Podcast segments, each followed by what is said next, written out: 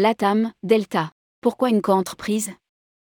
Le département des transports américains a approuvé la coentreprise entre LATAM et Delta. L'aérien poursuit une certaine forme de concentration.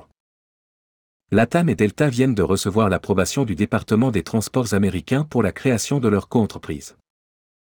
Celle-ci doit permettre aux compagnies d'accroître leur collaboration sur le marché Amérique du Sud, États-Unis, Canada.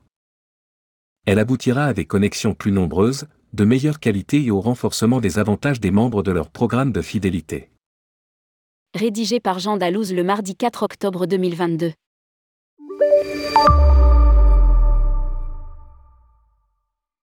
Les alliances dans l'aérien se renforcent à la faveur de la sortie de la crise sanitaire. Quelques jours après l'annonce du renforcement de la coentreprise entre British Airways et Qatar Airways, c'est à deux compagnies du continent américain d'utiliser cette forme de coopération pour se développer. LATAM et Delta ont reçu l'approbation du département des transports pour la création de leur coentreprise. La collaboration va permettre de relier l'Amérique du Nord à celle du Sud, avec plus de 300 destinations au compteur. À lire, LATAM entre dans la dernière phase de chapitre 11.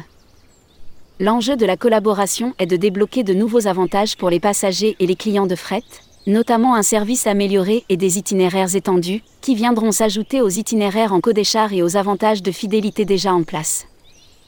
LATAM, Delta. Une joint aventure lancée en 2019.